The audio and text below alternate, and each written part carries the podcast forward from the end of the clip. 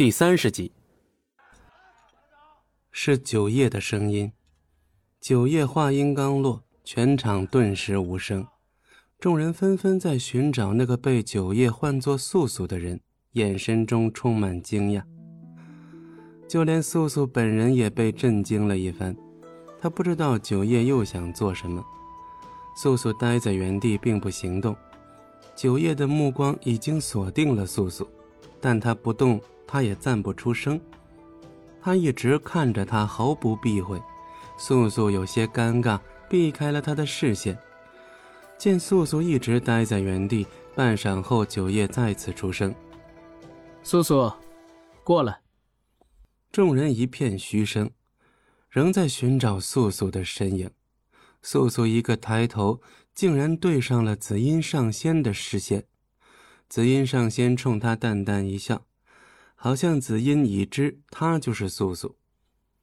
也许在座的众多宾客都已经发现了她就是素素，只是不拆穿罢了。若是自己如此一味的躲在九渊身后，怕是会招人笑话了。素素踏出一步，全场目光都聚焦在了他的身上。有些在寿宴场的鬼兵暗自交流，说鬼王果真是性情大变。虽说鬼族一直与无尽门不和，但也从没发生过有鬼王领兵灭了无尽门大半的事。鬼王是生性孤僻，但却从没有佩戴过面具，而且鬼兵们也从没见过鬼王会对一个女人这么上心。当然了，除去鬼王的亲妹妹九灵墨。说起来也奇怪。鬼王寿宴，九灵木竟未出席。鬼兵们络绎不绝地聚在一起说起来。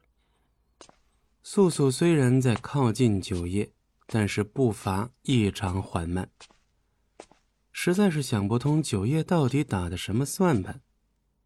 终于，素素移动到九叶身旁，九叶露出了一丝笑意，悄悄地移开了一点位势。顺势拉住素素的手腕，让她一把坐在了他移开的空位上。九叶自然地揽上了素素的腰际。素素一惊，侧头看着九叶，眼神中尽是疑惑之色，但他不敢轻举妄动。这里全都是鬼王的人，要拿下他一个，简直是何其容易！而且九叶是一族之王。他做的每件事情肯定有他自己的道理。正思索着，台下已然热闹起来。在素素方才走神期间，九叶已让宾客们自行吃喝，不必有所拘束。素素欲同九叶说些什么，可是他先开口了：“哪都不要去，待在我身边。”本集播讲完毕，感谢您的收听，我们精彩继续。